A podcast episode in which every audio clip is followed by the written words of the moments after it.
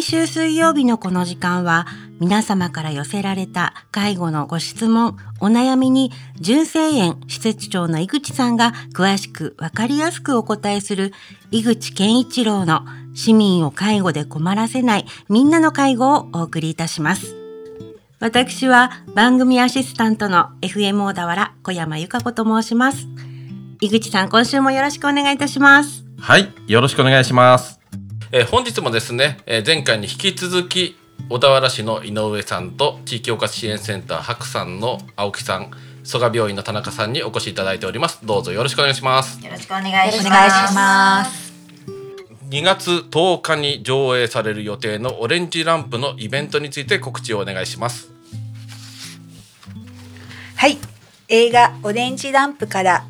一緒に考えよう私たちの暮らしということで2月10日に小田原総合医療福祉会館4階ホールで開催をします。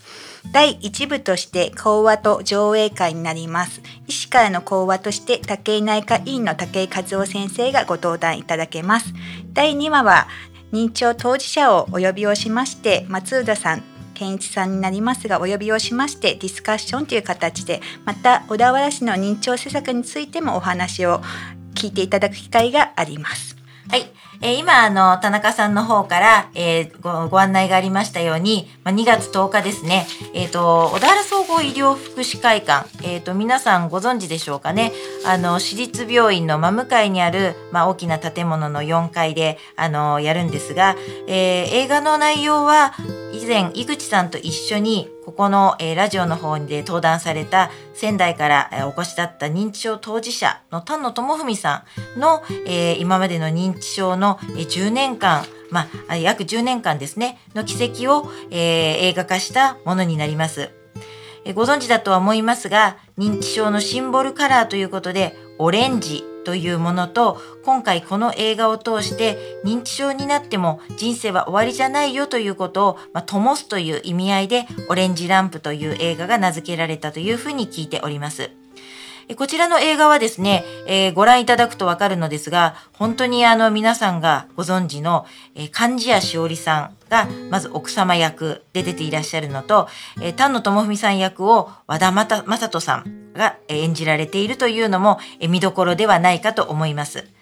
えっと、以前お話を聞いた時に丹野さんご自身が笑ってらっしゃったのが、認知症関係の映画ってどうも最後は死んでしまったりとか、施設入所になっちゃうんだけれども、この映画は必ず自分の話をもとに、えー、元気で頑張っている姿を、えー、演じてほしいということで、ほとんど今彼が活躍されている映画の、まあ、のことを中心に、ご家族、地域の、ま、交わりを中心に描かれた映画というふうに見ていただけるといいと思います。先ほどあの田中さんの方からお話がありましたように、えっ、ー、と、今回我々はこの認知症のオレンジランプから、え、一緒に小田原の地域を考えようということで、え、この映画の上映をさせていただくつもりでおりますので、ぜひ皆さん映画を見て、また一緒に小田原でのこの地域について一緒に考えていただく時間になればというふうに思っております。はい。えー、改めまして2月10日1時30分から、えー、小田原総合医療福祉会館4階で、えー、オレンジランプの上映会無料で行います。よろしくお願いします。井口健一郎の市民を介護で困らせないみんなの介護では、介護に関するご質問、ご相談をお待ちしております。メールは fmo.fm- 小田原 .com ファックスは0465-35の4230までお送りください。この番組は社会福祉法人小田原福祉会の提供でお送りいたしました。特別養護老人ホーム純正園からのお知らせです。日本の65歳以上の高齢者は3600万人。そして家族の介護を隠している人はおよそ1300万人いると言われています。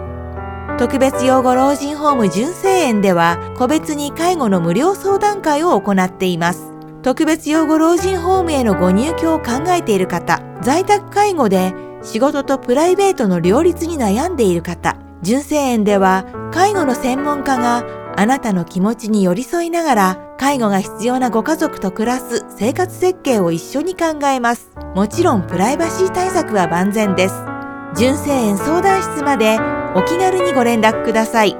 電話は0465-354137